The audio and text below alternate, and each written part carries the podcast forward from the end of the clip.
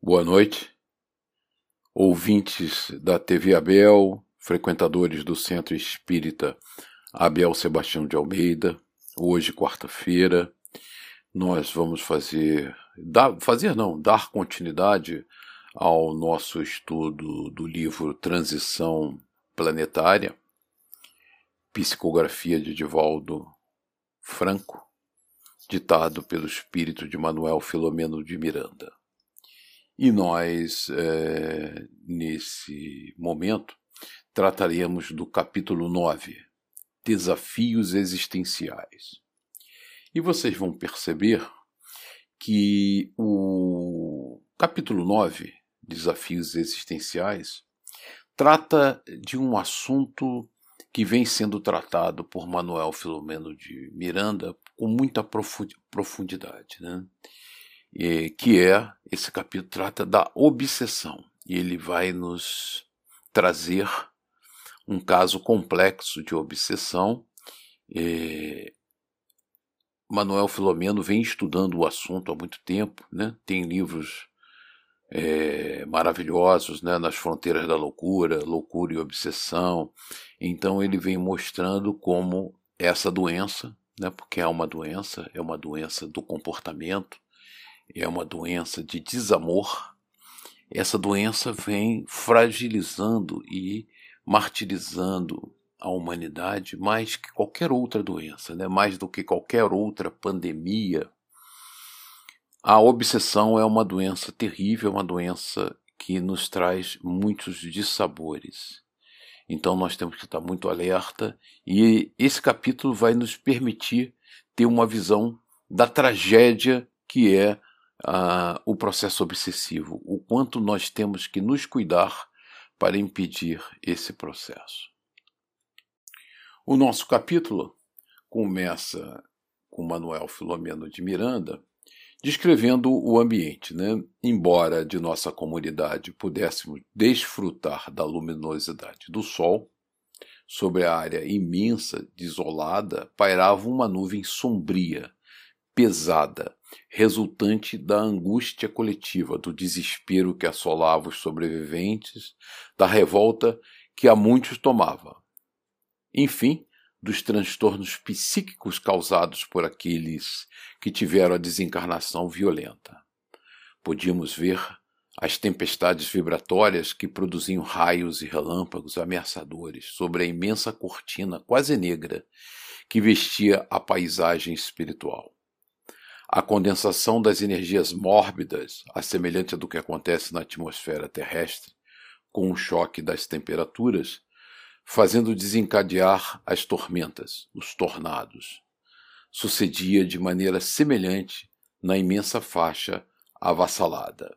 Então ele nos descreve aqui nesse momento né, a, psico, a psicosfera ambiental, que é negra e semelhante a uma tempestade no planeta Terra, fruto dos desequilíbrios e dos transtornos psíquicos causados pela desencarnação. Na verdade, toda a psicosfera é um somatório das vibrações individuais de cada um de nós. Né? Essa, isso tem um aspecto vicioso, né? porque uh, nós matizamos a psicosfera planetária a partir das nossas vibrações individuais e somos influenciados pela psicosfera carregada. Então, é, nesse caso aqui específico, como haviam diversos espíritos que sofreram desencarnação violenta, o processo de dor e sofrimento levava a uma poluição exacerbada da psicosfera local, trazendo muita dor e sofrimento. Então ficava um círculo que se alimentava, retroalimentava. Né?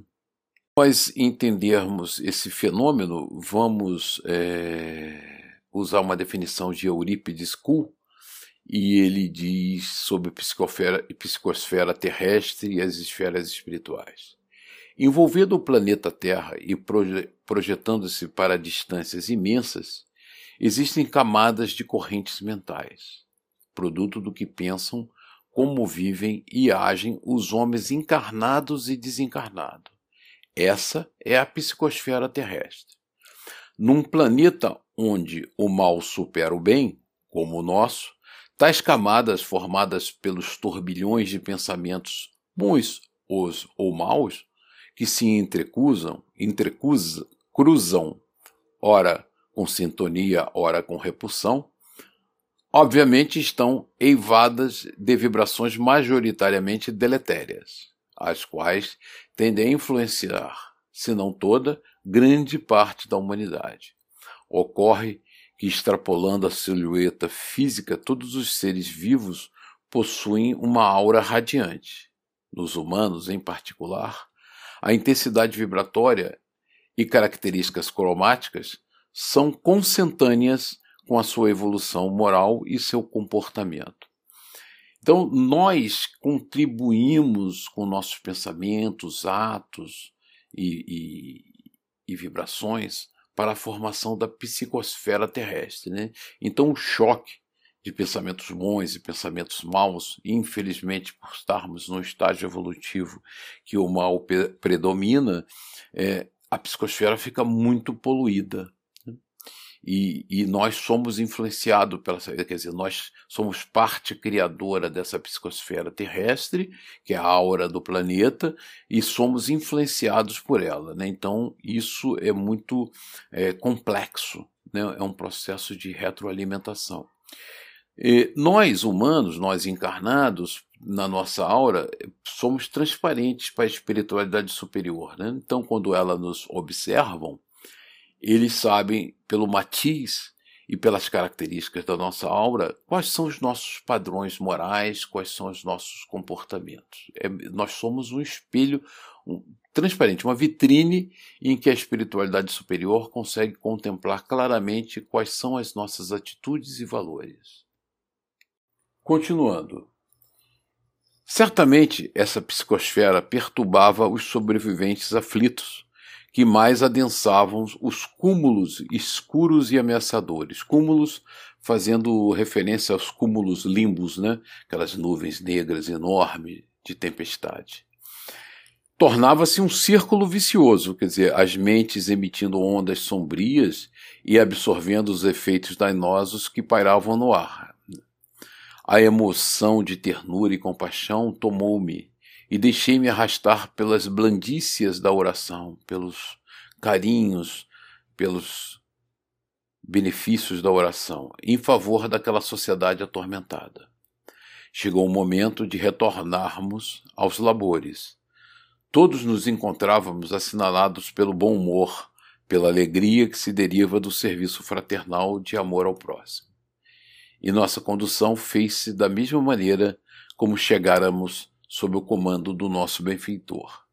Atingida a região do nosso destino, de imediato passamos ao programa de assistência espiritual aos irmãos do carreiro da agonia. E aqui, é, nesse trecho do livro, fica muito claro esse efeito, né? É, nós estamos imersos nessa psicosfera planetária, contribuímos pela formação dela, mas somos influenciados por ela também. Então cria um círculo vicioso, né? Se nós deixamos que essa influência negativa nos afete nos comportamentos morais, nós alimentamos mais ainda essa negritude da psicosfera, esses fluidos deletérios, e mais e mais nos prejudicamos e prejudicamos ao nosso próximo numa num ciclo infinito de dor e sofrimento. Zinho Oliveira, no livro Iniciação ao Espiritismo, introduz um conceito muito interessante sobre esse aspecto, que é o meio ambiente espiritual. Ela diz que, com seus sentimentos e pensamentos habituais, o espírito, encarnado ou não, influi sobre os fluidos do seu perispírito e lhe dá, lhes dá características próprias. Como emana constantemente esses fluidos que o acompanham em todos os seus movimentos, fica envolto neles, formando sua aura, que Kardec chama de atmosfera individual. Sendo assim, nossa aura contaminada com fluidos de ambiente, pessoas, pensamentos e sentimentos acaba sendo influenciada para o bem ou para o mal, sendo muito comprometida, trazendo para nós várias situações ruins ou boas ao longo da nossa vida. A psicosfera assemelha muito ao meio ambiente em que vivemos. Por isso, é chamada por muitos estudiosos espíritas de meio ambiente espiritual.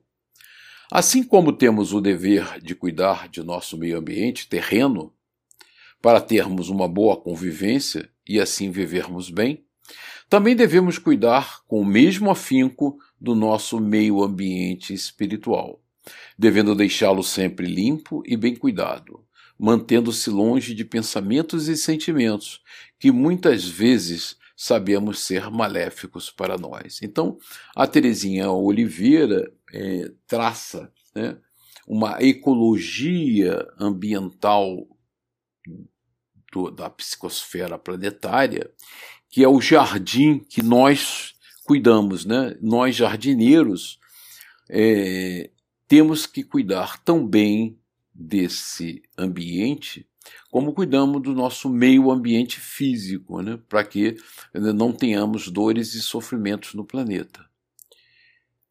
Devemos cuidar do nosso meio ambiente espiritual e zelar mais do que nunca pela sanidade, pela saúde, né, pela higienização dos nossos pensamentos. Nesse trecho, Manuel Filomeno nos traz um fenômeno, um fato que ele constatou que o chocou profundamente. Logo chamou-me a atenção um espírito feminino que se encontrava sob terrível dominação. É, isso vai ser importante, por isso eu grafei para nós. De outro, outro espírito, masculino, que se apresentava com aspecto terrível e a explorava psiquicamente de maneira cruel. Totalmente desvairada e preso e presa aos vestígios carnais, a atormentada debatia-se entre as sensações da decomposição cadavérica avançada e a injunção penosa a que era submetida.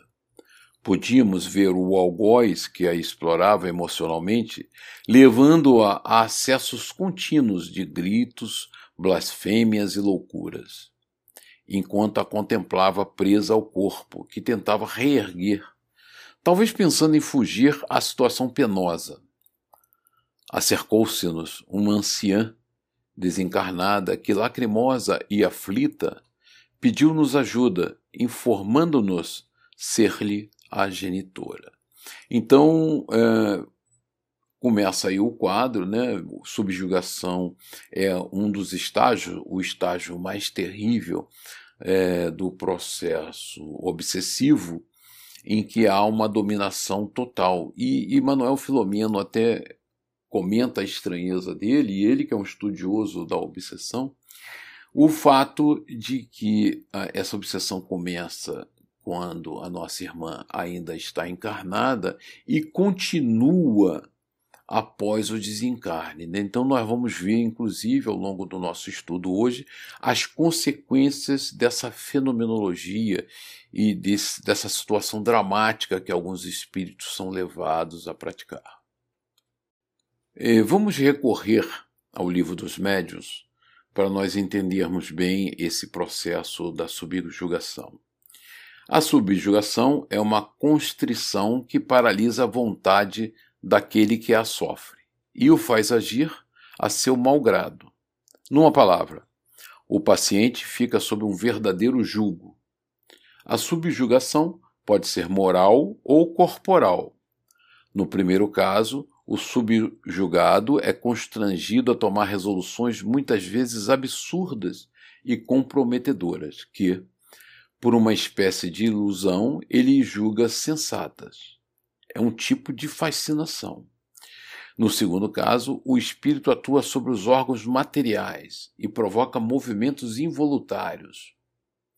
Traduz-se, no médium escrevente, por uma necessidade incessante de escrever, ainda nos momentos menos oportunos. Vimos alguns que, a falta de pena ou lápis, simulavam escrever com o dedo, onde quer que se encontrasse, mesmo nas ruas, nas portas, nas paredes. vai às vezes mais longe a subjugação corporal. Pode levar aos mais ridículos atos. Conhecemos um homem que não era jovem nem belo e que, sob o império de uma obsessão desta natureza, se via constrangido por uma força irresistível a pôr-se de joelhos diante de uma moça cujo respeito nenhuma pretensão nutria e pedi-la em casamento. Outras vezes sentia nas costas e nos jarretes uma pressão enérgica que o forçava, não obstante a resistência que lhe opunha, a se ajoelhar e beijar o chão nos lugares públicos e em presença da multidão. Esse homem passava por louco entre as pessoas de suas relações. Estamos, porém, convencidos de que absolutamente não o era, porquanto tinha consciência plena do ridículo do que fazia, contra sua vontade, e com isso sofria horrivelmente. Dava-se outrora o nome de possessão ao império exercido por maus espíritos, quando a influência deles ia até à aberração das faculdades da vítima. A possessão seria, para nós, sinônimo da subjugação. Por dois motivos deixamos de adotar esse termo. Primeiro, porque implica a crença de seres criados para o mal e perpetuamente votados ao mal, enquanto que não há senão seres mais ou menos imperfeitos, os quais todos podem melhorar-se. Segundo, porque implica igualmente a ideia de apoderamento de um corpo por um espírito estranho, de uma espécie de coabitação, ao passo o que há é um apenas constrangimento. A palavra subjugação exprime perfeitamente a ideia, né? estar sob o jugo. Assim, para nós, não há possessos no sentido vulgar do termo, há somente obsediados, subjugados e fascinados. Manuel Filomeno de Miranda, é, no seu livro Loucura e Obsessão, ele, ele cita né, os métodos de terapia usado nos nosocômios no passado, né, que era a ducha de água fria, o choque elétrico e tal. E os médicos, é, o corpo clínico, observava que o paciente que estava naquele estado tenebroso, né, de subjugação, na verdade, é, tido como outras doenças psíquicas, quando ele levava o choque é, ou a ducha de água fria e tal, ele se acalmava, ele ficava tranquilo. Né? E os obsessores esclareceram. Quer dizer, eles, eles subjugavam aquele paciente, mas na hora do sofrimento, do choque ou da ducha de água fria, eles se afastavam. Né? E momentaneamente o processo obsessivo se é, interrompia porque aquele espírito obsessor não, quis, não gostaria de sentir as dores dos choques elétricos ou o desconforto da ducha fria. Então ele se afastava. Momentaneamente o paciente parecia melhorar muito, seu estado clínico, né? Ele se acalmava, começava a raciocinar com uma certa clareza e tal. Mas logo depois ele piorava, né? Inexplicavelmente. E aí os seus algozes voltavam ao trabalho é, de perturbação, né? Explorando um pouco mais o livro dos médiuns, é, vamos ver os diversos tipos de obsessão. Né? Então, nós temos a obsessão simples, na, no item 238 do livro dos médios, quando um espírito malfazejo se impõe a um médio, se imiscui a seu mau grado nas comunica comunicações que ele recebe, ou impede de se comunicar com outros espíritos e, e se apresenta em lugar dos que são evocados. Então essa obsessão simples, ela não traz grandes consequências físicas e espirituais mas ela traz um prejuízo muito grande no desenvolvimento da mediunidade, né? É, é porque nós permitimos a sintonia com esses espíritos zombeteiros, zombeteiros, brincalhões, jocosos, espíritos que estão ali para se divertir, para atrapalhar o trabalho bem feito. Então, eles aproveitam aquela sintonia, aquela brecha aberta é, pelo trabalhador do bem né, por uma indisciplina de pensamento e se aproximam para se imiscuir, para atrapalhar esse processo. No item 239, livro dos médios, é, já partimos por um processo é, obsessivo mais complexo, complexo, que é a fascinação.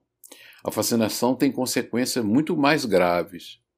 É uma ilusão produzida pela ação direta do espírito sobre o pensamento do médium e que, de certa maneira, lhe paralisa o raciocínio relativamente às comunicações.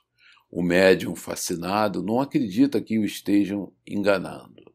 O espírito tem a arte de, de lhe inspirar confiança cega, que o impede de ver o embuste e de compreender o absurdo do que escreve, ainda quando esse absurdo salte aos olhos de toda a gente.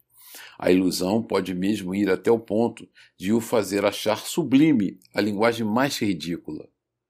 Fora erro acreditar que a esse gênero de obsessão só estão sujeitas as pessoas simples, ignorantes ou baldas de senso, ou sem bom senso. Né?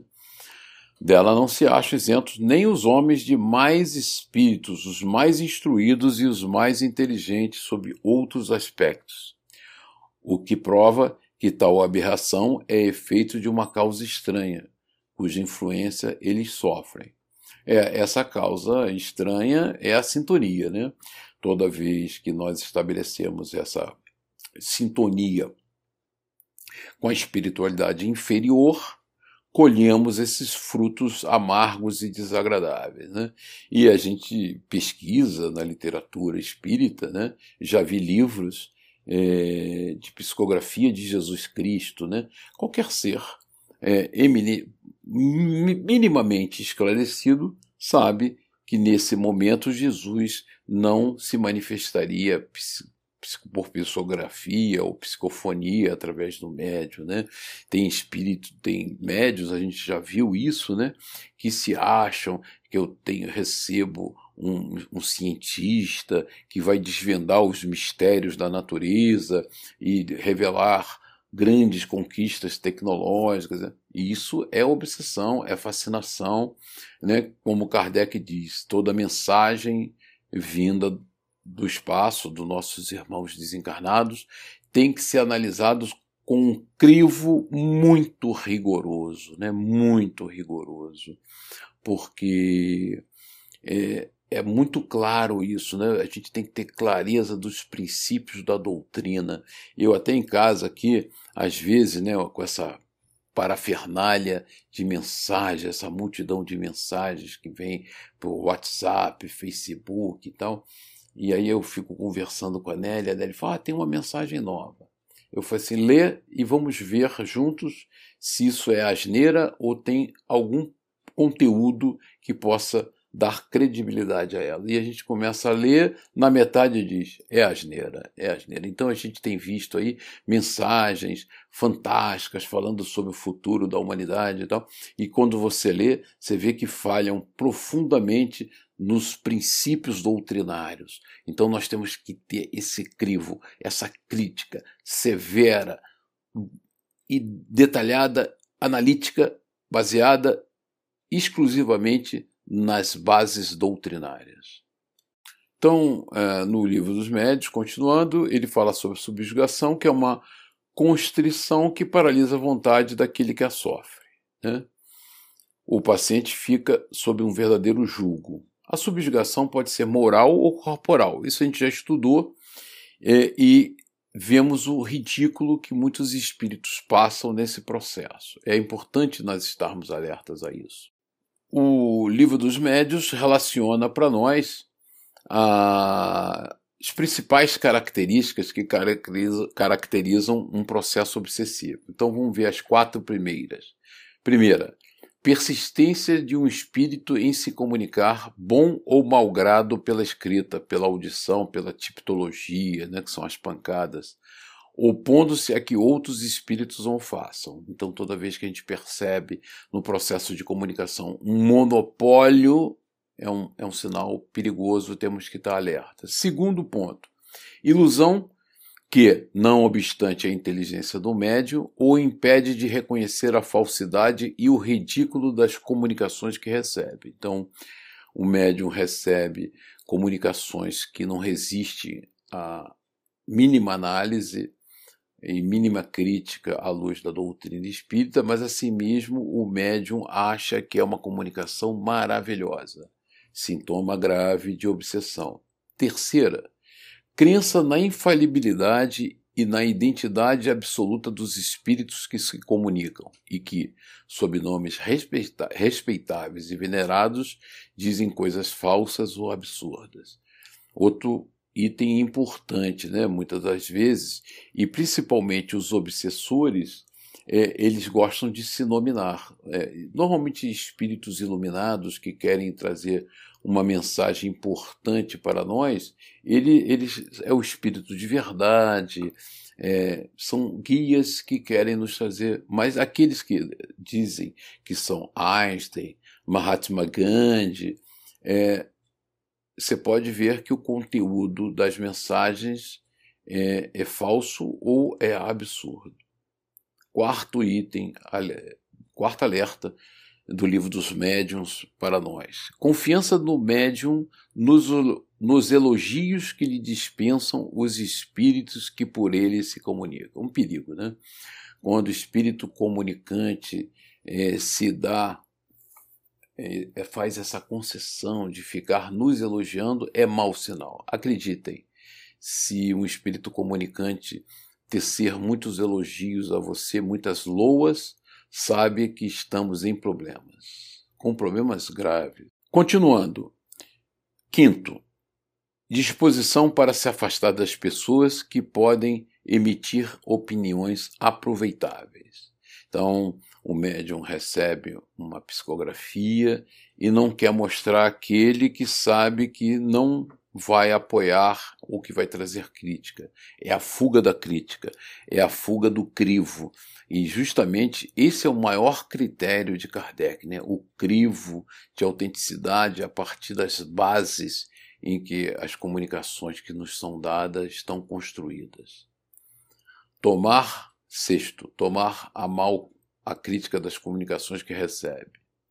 Sétimo, necessidade incessante e inoportuna de escrever. Né? Aquele médico que escreve de manhã, de tarde, de noite, no centro espírita, no ônibus, não. mau sinal, precaução, porque estamos com problema.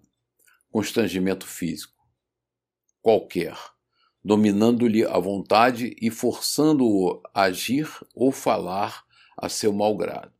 Aí já estamos num processo de fascinação, que é um processo obsessivo, obsessivo bastante grave. E nono, rumores e desordens persistentes ao redor do médium, sendo ele de tudo a causa ou o objeto, que são os fenômenos físicos que são provocados pelos obsessores, que de bom grado, né, é, perturbam a vida do médium e da comunidade que o cerca, produzindo todo tipo de fenômeno físico para espicaçar, para provocar, para é, trazer a desarmonia ao grupo. Né? Esse é um sintoma claro de obsessão. Então, terminamos as nove recomendações do livro dos médiuns sobre características que denotam a obsessão. Voltando ao texto do livro, né, a mãe diz: Minha filhinha começou entre lágrimas de resignação débil, de débil voz. Era vendedora de ilusões. Né? Então, na verdade, ela era uma prostituta profissional, que ela chama né, de vendedora de ilusões. Tornou-se profissional aos 14 anos de idade, quando foi consorciada de acordo com os nossos costumes com um homem de aparência respeitável e de caráter vil, muito mais idoso do que ela. Os esponsais foram ricos de alegria. Porém, passados dois meses, ele a encaminhou a um prostíbulo de luxo de sua propriedade, onde moçoilas inexperientes e sonhadoras vendiam o corpo em volúpias de paixões. Fez uma pausa enxugando o pranto e logo deu continuidade à narração. Minha menina foi estimulada à exploração carnal. Recebeu cuidados adequados ao comércio de que iria participar. Submeteu-se a uma cirurgia a fim de evitar a gravidez e foi treinada em um tipo de dança muito especialmente sedutora. Então a gente vê aqui um caso claro né, de é, processo de exploração do ser humano, em que uma jovenzinha de 14 anos é levada a um casamento com uma pessoa idosa. Né? É, muitas vezes casamentos esses, única e exclusivamente é, motivados por interesses econômicos e interesses de status e projeção social. Quer dizer, o que acontece é que há uma diferença incompatível né, de amadurecimento entre esses dois seres, uma menina jovenzinha, uma criança de 14 anos, e um oportunista idoso que faz do casamento uma oportunidade de usá-la nesse processo de exploração do corpo humano para o prazer sexual. Ele, ele traz ela, e inclusive ela traz aqui requintes de crueldades, né? porque ele ainda submete ela a uma cirurgia, quer dizer, mutila né? uma menina, um espírito que reencarnou para a maternidade, para a criação da família, para a construção de uma estrutura de reforma moral, é mutilada e levada a um processo de dor e sofrimento. A mãezinha continua. Com o passar dos dias e meses, tornou-se tão célebre quanto cínica e debochada, atraindo à casa festiva os aficionados da sensualidade atormentada. E aí eu, eu grifei isso, né? porque é quando nós perdemos totalmente o equilíbrio e o rumo na vida física e buscamos, buscamos unicamente e exclusivamente atender aos anseios da matéria e dos prazeres terrenos, quando nós esquecemos que somos espíritos imortais em caminhada evolutiva em busca da perfeição e nós mergulhamos né, nas, nos sentimentos, nas sensualidades, nos processos kármicos da carne, trazendo profundo desgaste. Com o desgaste natural resultante dos abusos e pela necessidade de vender-se mais e sempre mais, derrapou para os infelizes comportamentos sexuais aberrantes. Quer dizer, antes ela eh, praticava o comércio do sexo e, e, no afã de manter aquela, né, aquela fama, aquela sensualidade, ela parte por comportamentos sexuais aberrantes e, para tanto, passou a consumir drogas terríveis. E aí é uma combinação do pior, né? É um comportamento desvairado no sexo com drogas terríveis.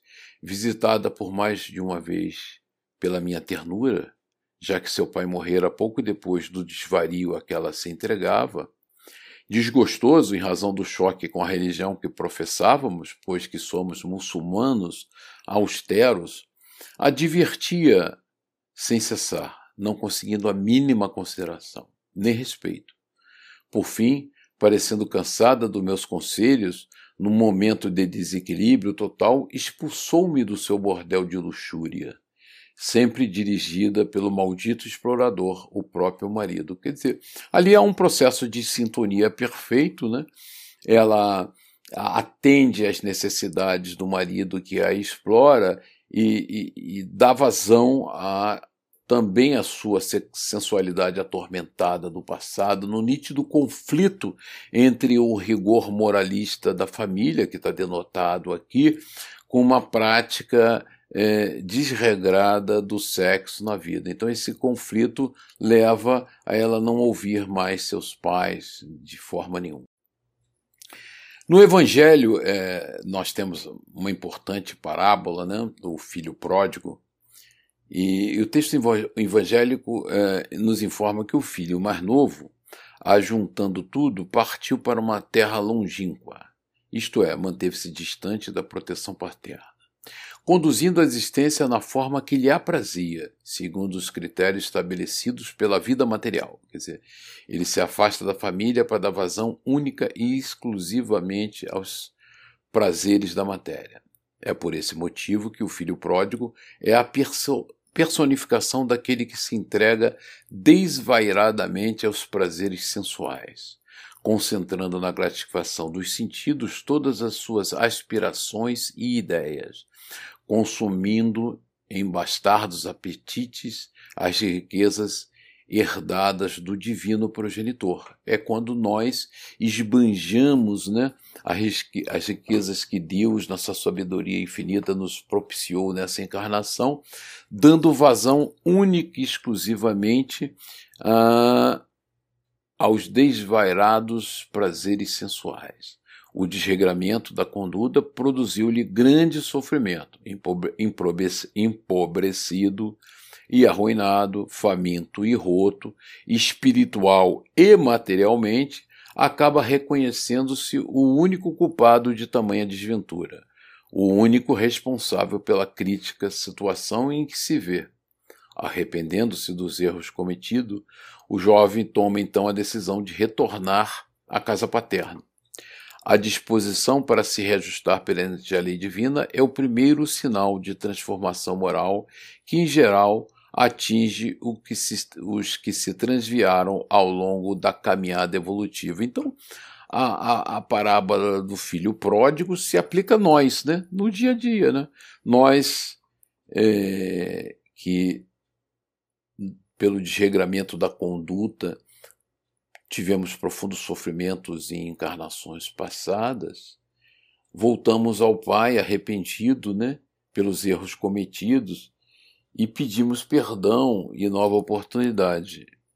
Deus, na sua misericórdia infinita, nos reserva uma nova encarnação né? e que nós temos que aproveitar de forma profícua e produtiva para justificar essa bondade infinita de nosso Pai. Diz a mãezinha: minha filha havia enlouquecido por uma doença que eu não conseguia compreender. Esse é o aspecto importante né, é, da obsessão, porque é, a gente não só não pressente e não consegue identificar quando ela está se instalando, e depois ela nos leva a sofrimentos atrozes que ninguém consegue compreender qual é a origem.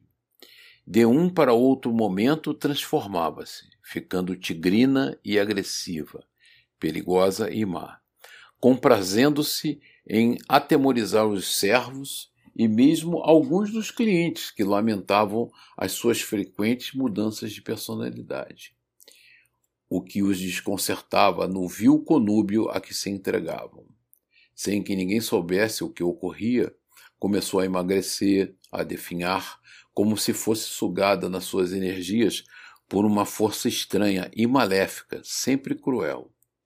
As dores morais foram-me superiores às frágeis resistências e, não suportando as angústias contínuas em razão do imenso amor dedicado à minha menina, faleci, vitimada por um ataque cardíaco. Siliciou entristecida, olhando o espírito querido ainda vitimado pelo seu algoz. Por favor, socorro-na, rogou súplice de mãos postas e quase ajoelhando-se no que foi impedida de imediato. Um ser demoníaco tomava e desgraçava, e desde longe perto os dias de aberração, desgraça. É, e aí ela, ela faz uma definição muito clara né, da, da obsessão, uma doença que eu não conseguia compreender e que muitos de nós não conseguem compreender, mas que sofre e se lamenta. E ela mostra aqui, né? É, ela começou a definhar como se fosse sugada nas suas energias. Não, como se fosse, não. Ela estava sendo sugada nas suas energias. Não havia dúvidas de que a jovem dançarina atraíra terrível amante de outras existências. Então é um processo reencarnatória, um karma que ela tem né, por associação com esse eh, parceiro, um amante de outra existência, que se lhe vinculara psiquicamente enquanto no corpo físico. Enciumado na conduta que se permitia, passando a explorá-la nos conúbios sexuais de ocasião e de perversão, usurpando-lhe as energias emocionais e não poucas vezes tornando-a em surtos obsessivos terríveis. Examinando o psiquismo do perseguidor, podemos perceber-lhe os clichês mentais das mais chocantes aberrações. A revolta pela morte que a dominara durante o tsunami, assim ameaçando-lhe a exploração de energias. Tão profundo eram os vínculos entre um e outro, perispírito a perispírito, que ele se lhe manava com um molusco a concha que conduz, perversamente ameaçando-a. Aproximei-me da infeliz e apliquei-lhe energias balsâmicas e calmantes, levando-a a um ligeiro torpor. Enquanto isso, a mãezinha orava as sutras do Corão dominada por emoção compreensível e acompanhando a nossa terapia. Então ele, ele mostra aí, né, e o, e o processo obsessivo, ele tem essa característica, né, e ele faz uma comparação muito bonita, né, que ele emanava com um molusco a concha que conduz. Então essa aderência vibratória entre os perispíritos, né, mantém esses sofredores aprisionados um ao outro. Né? Eu diria que a dor e o sofrimento da obsessão mantém as pessoas mais unidas que às vezes que o amor, né? Porque quando você ama profundamente, você quer que o outro cresça e caminhe.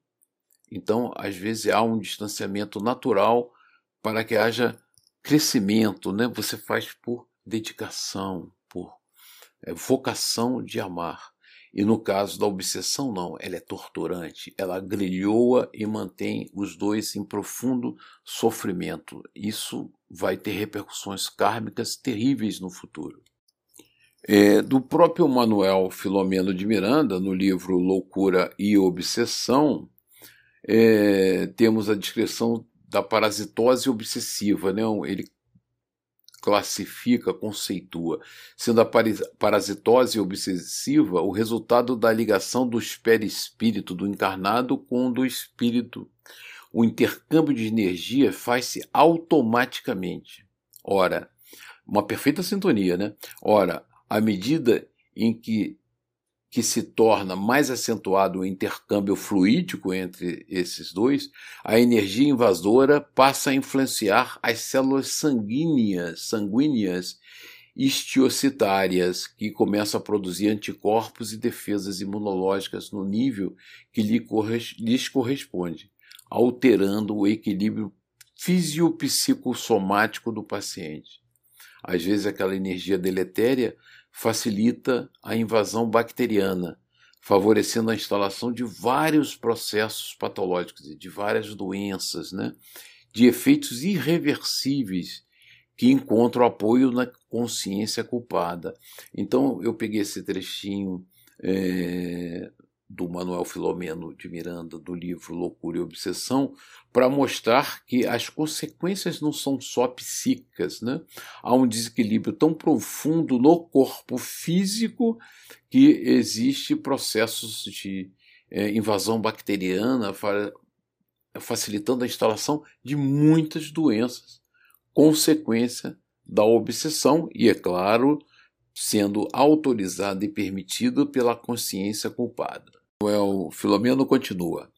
Quando conseguimos que o espírito adormecesse, demos início ao seu deslindamento das vísceras orgânicas, o desligamento dele ainda dos restos mortais do corpo físico, né? O que conseguimos com o auxílio e a bondade de Abdul, que veio em nosso socorro. As duas entidades muito ligadas lembrávamos-nos um caso de chipofagia espiritual, né? Quer dizer, eles estavam interligados assim como nascem crianças siameses, né? É, os siameses, eles dividem um único corpo que vem é, unido fisicamente, né? No caso, era uma, um, eram siameses espirituais. Havia uma chifofagia, quer dizer, uma união perfeita entre os organismos perispirituais dos dois, de tal maneira que não era mais possível separar um perispírito do outro perispírito. Mal, então, os dois tinham que ser conduzidos juntos. Né? O malfeitor bradava em alucinação com medo de perder a presa que explorara por alguns anos, enquanto Abdul falou-lhe com ternura e energia sobre o, crime que perpetrava, informando-lhe que a exploração infeliz chegará ao fim naquela oportunidade, quando a morte os separaria e ele teria que enfrentar as consequências nefastas da sua crueldade e provavelmente unido a ela, né? Unido a ela na próxima vida no corpo físico. Do livro Pensamentos e Vida Eterna, nós temos o seguinte texto: casos há que chegam às raias do espírito obsessor, devido aos sentimentos mais baixos, não largar nunca o obsedado, numa verdadeira simbiose espiritual a ponto dos corpos astrais se unirem de tal forma que a simples tentativa de separação causaria a morte súbita do encarnado. Então, desses processos que é, são criados, essas simbioses fluídicas profundas, se você tentar desfazer o processo obsessivo, o, o, o espírito encarnado ele, ele desencarna. Né? Esse tipo de obsessão tem como resultado no mundo carnal, tem como resultado no mundo carnal a reencarnar e compulsoriamente devido às leis maiores do universo, o, dos, o nascimento dos chamados gêmeos siameses ou chifópagos, que são espíritos tão ligados que seus corpos perispirituais não podem ser separados, e somente com o vínculo carnal pode-se realizar tal feito. Os tipos mais comuns de siameses são aqueles ligados pelo plexo solar ou pela bacia, não sendo coincidência serem os locais dos centros de forças mais afetados, o cardíaco e o esplênico. Então, é, mais uma vez fica aí patenteada né, é, a justiça divina, porque ele dá oportunidade a esses espíritos que, por desvios de comportamento, né, criam essa simbiose espiritual, essa chifopagia, essa união fluídica tão profunda por sentimentos baixos, que para que eles se harmonizem novamente, se amem e se ajudem, são convidados a reencarnar com os corpos físicos também unidos, para que eles tenham tolerâncias e amor um com o outro. Continua Manuel Filomeno. A conduta mais própria era adormecê-lo também, o obsessor, a fim de ser providenciado recurso de libertação, quando ela pudesse contribuir com o pensamento e os sentimentos renovados, porquanto a atração mantida era resultado do seu comportamento que facilitara a perfeita identificação. E note o conceito que ele introduz aqui, eu grafei para nós, entre o plugue dos chakras coronário e sexual e as tomadas do seu obsessor. Então ele usa inclusive um, uma metáfora de uma linguagem é, de circuitos elétricos em que você pluga na tomada entre obsessor e obsediado, quer dizer, é, o conceito clássico, né? Não existe é, obsessor sem obsediado, não existe obsediado sem obsessor, né? É, ela permitiu, quer dizer, é a sintonia de pensamentos que permite e autoriza o processo obsessivo, é a porta de entrada, é o plug que se conecta perfeitamente à tomada do outro, criando essa simbiose fluídico-energética. As divinas leis jamais recorrem aos recursos de cobranças comuns às criaturas humanas, que se comprazem em fazer justiça mediante as concepções infelizes a que se atém a fazer justiça pelas próprias mãos, né? A nossa crença que a gente acaba praticando no dia a dia. Ninguém pode permitir-se o luxo desditoso de recuperar débitos morais e espirituais colocando-se em posição de vítima, de vítima, que nunca existe, porquanto, se tal houvesse, deparar, deparar-nos-íamos com lamentáveis falhas do Código de Justiça Divina. Então, ela ali é, se plugou né, é, ao seu obsessor por atração e sintonia e, e perfeita autorização do fato. Mecanismos próprios de reparação fazem parte das legislações superiores da vida, que jamais falham. É a lei divina, né? a lei é, de causa e efeito que vai nos levando a resgatar os nossos erros do passado. Nada obstante, o orgulho e a intemperança daqueles que se consideram prejudicados logo tomam posição de justiceiros e encarceram-se nas redes fortes dos crimes desconhecidos pela sociedade, porém jamais ignorados pela realidade que sempre terão de enfrentar a justiça dos homens e a justiça divina. Quando a mãezinha percebeu que a filhinha dormia relativamente em paz, embora alguns estertores naturais, como resultado inevitável das construções mentais arquivadas no inconsciente, e as emanações morbíficas do adversário, que se mantinha vinculado, sorriu feliz e tentou abraçá-la. Tratava-se para mim de um caso muito especial, porquanto era a primeira vez que observava o fenômeno da obsessão que se iniciara, iniciara durante a vilegiatura carnal, prosseguindo além da morte. Quer dizer, eles continuavam no processo obsessivo terrível, mesmo ela já tendo se desencarnado, né? sem nenhuma alteração por parte do perseguidor inclemente. Nessas ocorrências lamentáveis, o algoz também sofria as contingências experimentadas pela sua vítima em torno do processo de desencarnação.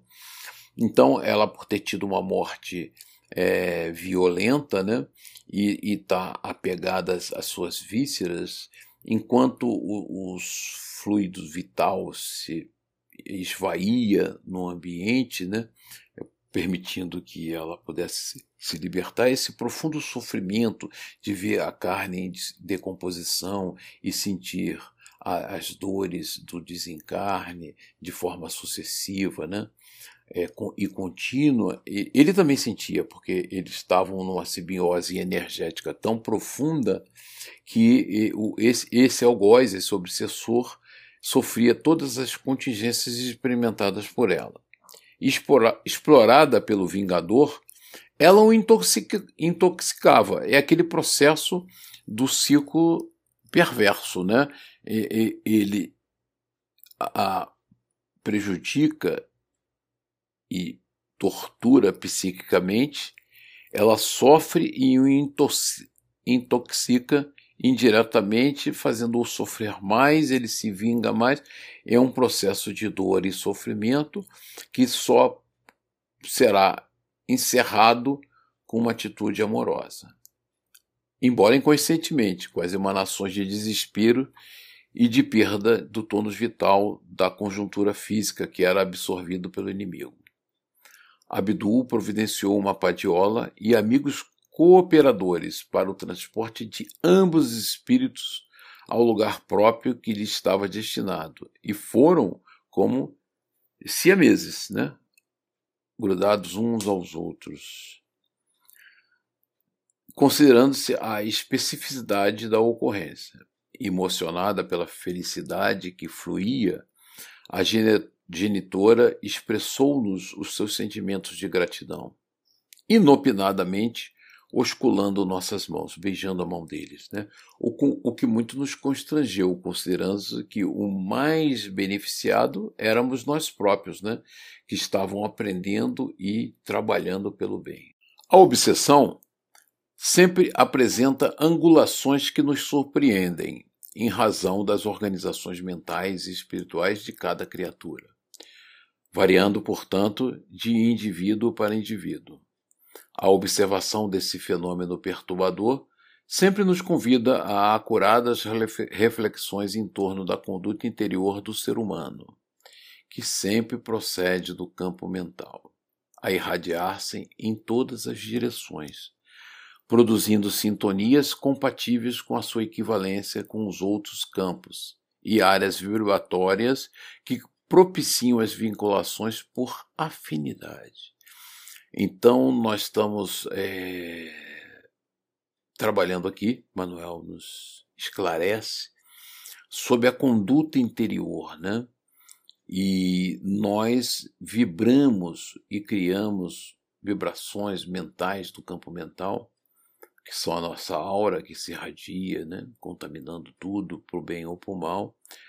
E essa vibração produz sintonias equivalentes, né? afinidades, espíritos que se afinizam com aquela atitude, com aquele comportamento. Quando as criaturas compreenderem que são as responsáveis por tudo quanto lhes diz respeito, certamente serão alterados os comportamentos individuais e coletivos, elegendo-se aquilo que conduz à harmonia e à felicidade, mesmo que a esforço em vez do prazer desgastante de um momento com as suas consequências perturbadoras de longo prazo. Né? Então, algumas satisfações é, circunstanciais e curtas no mundo material podem ter consequências perturbadoras de longo prazo. Na sua ilusão orgânica, porém, preferem a intoxicação do gozo doentio até a exaustão, sem qualquer responsabilidade, agasalhando as ideias absurdas de encontrar-se soluções miraculosas quando lhes manifestam as consequências afligentes que são inevitáveis. Então, fica só um alerta, né? É, a semeadura é, é, livre, mas a colheita é obrigatória. Né? Então, toda vez que é, ele fala de alguns espíritos que preferem a intoxicação do gozo doentio até a exaustão, sem qualquer responsabilidade, eles vão ter que colher, né? e aí ficam buscando soluções miraculosas para os terríveis sofrimentos que vão ter que colher, inevitavelmente. Esse capítulo é muito importante para nós, porque dá uma perfeita clareza, né, esse trecho que eu chamei é, de a nossa justiça divina, né? Que é a reencarnação. Não é de, se, é de estranhar-se a grande mole, a grande quantidade de espíritos que recorrem ao espiritismo, à mediunidade, procurando solução milagrosa para os problemas que engendraram e pretendem ver resolvidos a si mesmos sem a sua contribuição sacrificial. Quer dizer, é a tentativa de buscar a doutrina para resolver um problema sem nenhuma tentativa de sacrifício. A existência do, no corpo físico é uma oportunidade de aprendizagem que a vida concede ao ser espiritual no seu processo de crescimento interior, facultando-lhe os recursos apropriados para que a divina chama que existe em todos alcance a plenitude. De acordo com a maneira como cada um se comporte no mistério, estará semeando as ocorrências do futuro. Quer dizer, hoje nós estamos semeando o nosso futuro, que terá de enfrentar a fim de recompor-se e corrigir o que foi danificado. Cada reencarnação é sublime concessão divina, grifo meu, porque essa é a grande oportunidade de justiça, né? É, que Deus nos dá e nos permite ressarcir falhas do passado, é, erros gravíssimos que cometemos e que Ele nos dá a chance de nós recuperarmos. Então, a reencarnação é sublime, é uma oportunidade única que devemos nos agarrar unhas e dentes buscando a nossa reforma moral para a construção ditosa da imortalidade pessoal, porque quando nós caminhamos para o bem e para o amor ao próximo, nós estamos privilegiando a nossa imortalidade pessoal. Escola abençoada. A Terra é o reduto formoso na qual todos nós nos aperfeiçoamos, retirando a ganga pesada do primarismo que impede o brilho do diamante estelar do espírito que somos. Os golpes do processo evolutivo encarregam-se de libertar-nos, permitindo que as facetas lapidadas pela dor e bureladas pelo amor reflitam as belezas siderais. Esse é o nosso processo de burilamento e aperfeiçoamento moral a caminho da luz. É uma descrição linda dessa caminhada que fazemos buscando o nosso aprimoramento. Né? E quando nós procuramos, procuramos a doutrina, né? procuramos a doutrina espírita para a solução de nossas angústias, nossos problemas, não procuramos por soluções milagrosas, nem por uma mediunidade que vá nos facilitar, mas procuramos para trabalhar, para atividade sacrificial, que não é sacrificial, né? Veja a alegria de Manuel Filomeno de Miranda em servir o próximo pelo bem e pelo amor. Esse trecho traz uma mensagem fundamental para nós, né? Ele diz: onde nos encontrávamos, podíamos notar as diferenças de conduta entre os aflitos, assinalando maior soma de desespero ou de equilíbrio, que nos proporcionava auxiliá-los. Os mais equilibrados eram auxiliados mais rápidos, com maior ou menor eficiência.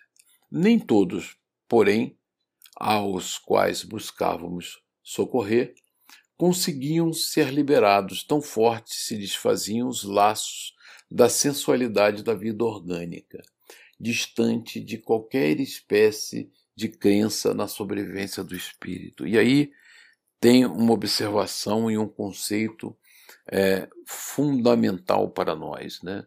É a certeza da vida eterna, é a certeza é, da colheita dos frutos de tudo que nós semeamos, é a certeza de que somos espíritos imortais a caminho da luz, que nos dá tranquilidade e forças nesses momentos de dor e sofrimento.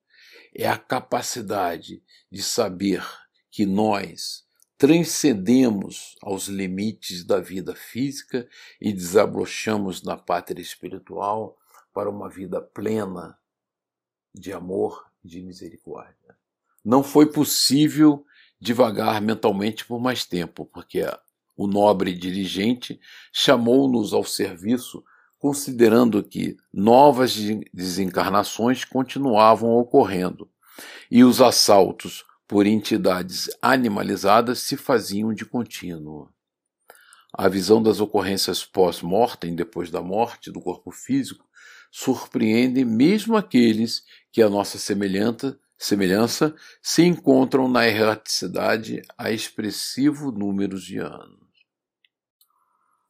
E para encerrarmos, né, vamos tratar da transformação moral. O último trechinho do nosso capítulo diz: A vida física disfarça pela aparência o espírito que habilmente, se mascara, procurando demonstrar o que gostaria de ser, mas tudo faz para não se transformar interiormente para melhor. No entanto, a, real, a realidade que o caracteriza, desmistificando-o durante o processo da desencarnação, ocorrendo conforme cada um é e de acordo com as suas possibilidades de recuperação e reequilíbrio. As paisagens, portanto, próximas à fronteira do túmulo, são normalmente afligentes exceção daquelas que acolhem os espíritos que se esforçaram para viver de acordo com os padrões do dever, do respeito ao próximo e à vida, mesmo sem qualquer filiação religiosa. E aqui ele ressalta um aspecto importante. A filiação religiosa é um detalhe, o fundamental é o comportamento moral. O importante, aí ele frisa e nós destacamos, é a conduta que se vivencia e não a crença que se esposa. Então, é a conduta que nos leva à libertação e não a crença vazia. Nada obstante, A religião, quando liberta da ignorância, destituída de fantasias e superstições, superstições caracterizando-se pela lógica e pela razão, a fé raciocinada. É via sublime de acesso à liberdade plena, pelo que proporciona de lucidez e esclarecimento, auxiliando o viajor a melhor contribuir em favor do próprio êxito na jornada imortalista. Não havia, porém, tempo para mais amplas reflexões, e ao chamado para o trabalho, dispusemos-nos alegremente ao serviço estabelecido.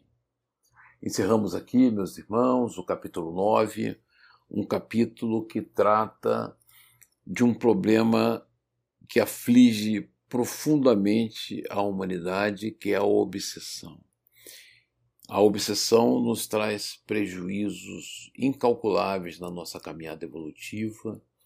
Nós temos que sanear os nossos pensamentos e as nossas vibrações para que nós possamos sintonizar única e exclusivamente com nossos protetores espirituais, nossos amigos, os mensageiros do alto que vêm ao planeta para nos inspirar no trabalho do amor e da caridade. Muito obrigado, boa noite e graças a Deus.